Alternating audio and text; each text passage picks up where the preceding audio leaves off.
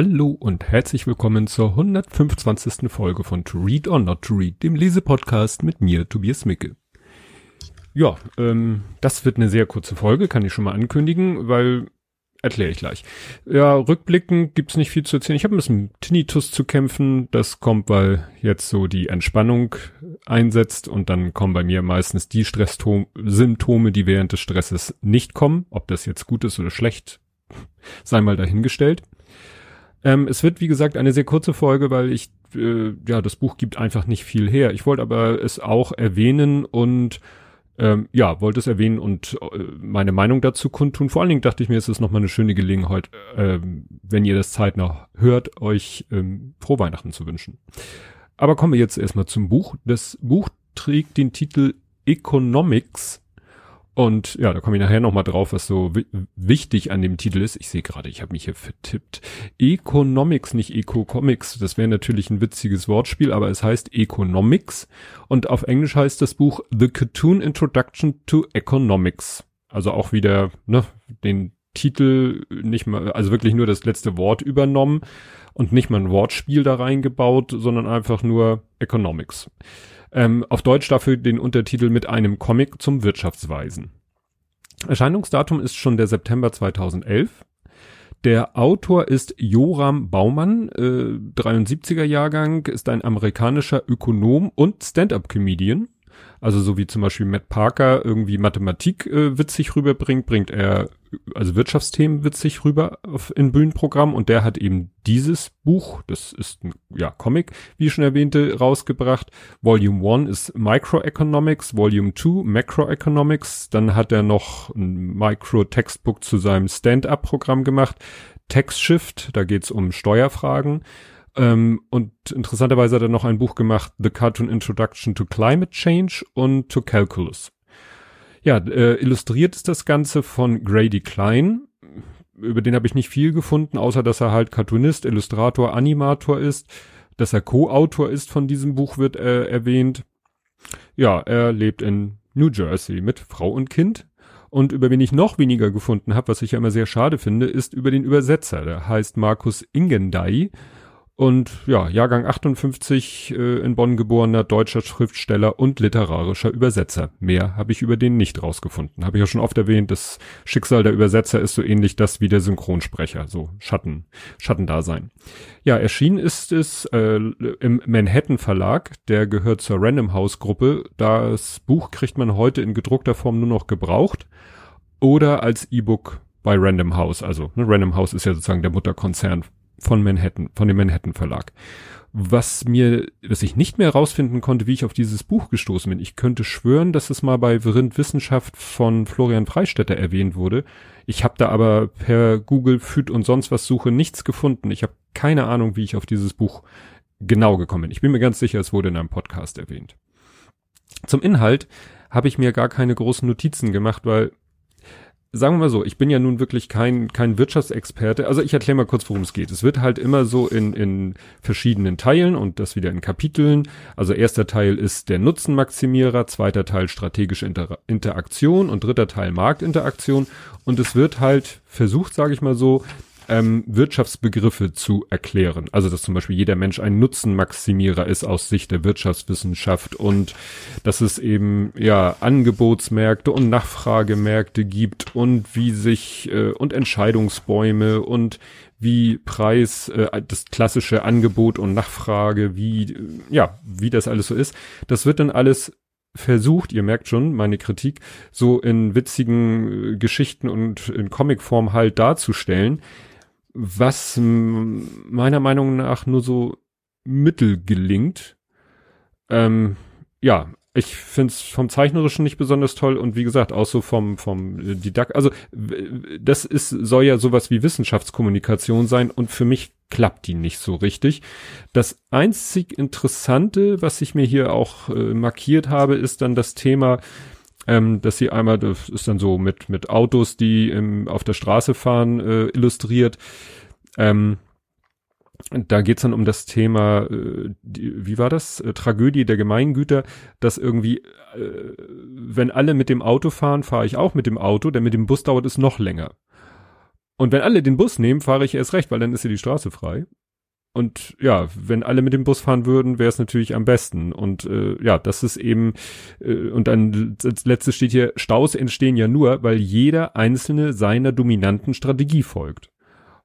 Ja, und das ist äh, etwas, was ich eben selber aus dem Alltag kenne, dass ich eben auch immer überlege, es wäre ja schlauer, mit dem Bus zu fahren, aber der Bus kommt halt so schlecht voran, weil die Straßen so voll sind. Und das ist natürlich genau der Denkfehler, weil wenn ich es mal in die Praxis umsetzen würde, mit dem Bus zu fahren und natürlich nicht nur ich, sondern alle anderen in der ähnlichen Situation, dann wären die Straßen natürlich leerer und dann käme der Bus besser durch. Fatal wäre, wenn die Leute sagen, ach Mensch, die Straßen sind leer, dann kann ich ja wieder mit dem Auto fahren. Also das ist genau der Knackpunkt, an dem ich selber auch immer äh, rumdenke. Ähm, ja, weil ich mir eben sage, ich muss erstmal ziemlich weit mit dem Bus fahren und das auf einer Strecke, die halt voller Stau ist und ich fahre halt einen Schleichweg äh, durch eine 30er-Zone und, und fahre auch einen, freiwillig einen kleinen Umweg, da fährt halt kein Bus. Also wenn es einen Bus gäbe, der diesen Weg fahren würde, würde ich diesen Bus nehmen. Den Bus, den ich nehmen kann, nehme ich nicht, weil er auch im Stau steht.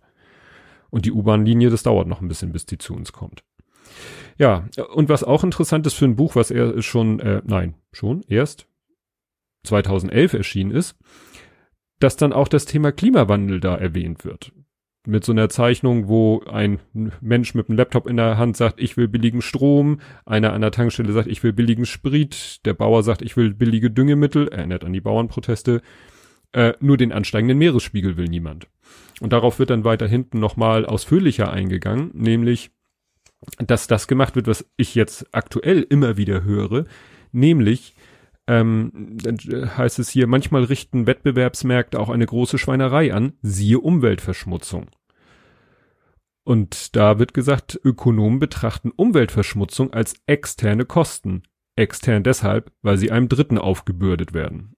Und das ist ja eine Argumentation, die man jetzt ganz, ganz oft hört, dass eben gesagt wird, wir müssen einfach, in, einfach in Anführungszeichen, die Kosten der Umweltverschmutzung einpreisen.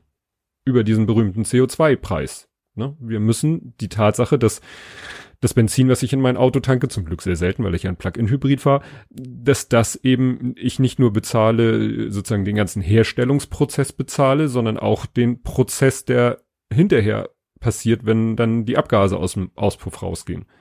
Und das finde ich für ein Buch von 2011 äh, ja schon sehr erstaunlich, dass das da schon Thema war. Aber wenn man sich dann über den Autor informiert, der hat ja, habe ich ja erwähnt, auch ein Buch nochmal extra geschrieben äh, über den Klimawandel. Und der ist eben auch der Meinung, äh, man sollte eben durch entsprechende Steuern CO2-Preis kann man ja auch, wenn man will, als Steuer betrachten, da eben eine Steuerung, daher heißt das Wort ja auch Steuer, ähm, ja, dass man da eine Steuerung erzeugt, die eben diese äh, Umweltschäden einpreist. Aber das ist dann wieder so das Thema mit kurzfristig und langfristig. Man hat natürlich wenig Bock, jetzt zeitnah mit Kosten belastet zu werden, um gegen was gegen Folgen zu tun, die, naja, so langfristig scheinen sie ja nicht mehr zu sein sind. Ja, wie gesagt, das Buch hat mich jetzt, oder dieses Comic, wie man es nennen will, hat mich jetzt nicht so vom Hocker gefahren das hätte man in, in reiner Textform, also man könnte fast die Bilder weglassen. Also man kann fast nur den Text lesen und hat eigentlich, man hat so gut wie keinen Informationsgewinn durch die Zeichnung. Außer vielleicht mal ein Diagramm, aber das könnte man halt auch in ein normales Buch machen, könnte man ein normales Buch mit Diagramme machen. Also da war ich ein bisschen enttäuscht. Was mir dann durch den Kopf gegangen ist, ob ich vielleicht das falsch verstanden habe. Ähm, es gibt nämlich auch ein Buch, das heißt Economics mit X am Ende. Und es ist auch genau vom Stil, äh, von der Idee dasselbe. Ich, wie es innen drin aussieht, weiß ich ja nicht, aber es ist auch ein Buch, was sagt, wir erklären Wirtschaftsfragen äh, in Form eines Comics. Aber ich habe jetzt nicht Lust, mir das Buch auch noch zu kaufen. Das erspare ich mir. Also wie gesagt, ich finde das Buch eher so meh und äh, was ich ganz wirklich katastrophal finde, weil es ja nichts mit Inhalt äh, oder äh, mit mit der Form des äh, des Wissenstransfers zu tun hat, also jetzt ne als Comic oder so, sondern diese Zeichnungen sind alle so grau in Grautönen, also flächig flächig grau, natürlich auch mit schwarzer Outline, aber fast jedes Bild hat einen hellgrauen Hintergrund und der Text, der den die Figuren sprechen, ist dann in mittelgrau. Also es ist mittelgrau auf dunkelgrau. auch die, diese Diagramme, von denen ich erwähnte, das ist, also es ist äh, lesbarkeitstechnisch ist dieses Ding eine Katastrophe. Also vielleicht sind es auch meine schlechter werdenden Augen, aber äh, wie man auf die Idee kommt, fast jedes äh, Bild mit einem grauen Hintergrund zu versehen, wie gesagt hellgrau, um dann mit mittelgrauer Schrift da drauf zu schreiben und nicht mit knackig schwarz, ist mir ein Rätsel. Also von dem Buch, das ist glaube ich fast das erste Mal, dass ich von einem Buch wirklich, wirklich abraten muss. Sowohl, wie gesagt, in der Form dieses Comics generell, wie es dann mit diesen Graugeschichten und auch inhaltlich Vielleicht ist dieses Economics mit X am Ende das bessere Buch. Ich weiß es nicht. Ja, mehr kann ich zu dem Buch dann auch nicht sagen. Bleibt der Ausblick, ja, ähm, wenn ihr diese Folge zeitnah hört, dann wünsche ich euch noch ein frohes Fest äh, und oder was auch immer ihr äh, für Feierlichkeiten dieser Tage begeht, vielleicht auch gar nichts. Ähm, ja, wahrscheinlich auch kann ich euch schon ein frohes neues Jahr wünschen. Ich glaube nicht. Also es ist ein bisschen kompliziert. Ich habe ein Buch durchgelesen, was ich aber eigentlich für einen anderen Podcast lese und ich überlege, das spreche ich nochmal mit den Machern von dem anderen Podcast ab, ob es denn okay wäre, wenn ich jetzt sozusagen meine eigene Besprechung von dem Buch jetzt schon mal mache, bevor wir dann in, das dauert nämlich noch ein paar Monate, dieses Buch in dem anderen Podcast gemeinsam besprechen. Das kläre ich nochmal ab. Könnte dann theoretisch sein, dass es doch zeitnah schon eine neue Folge gibt. Aber das kann ich nicht garantieren. Ihr werdet's gewahr. Es landet in eurem Podcatcher. Und bis dahin. Tschüss.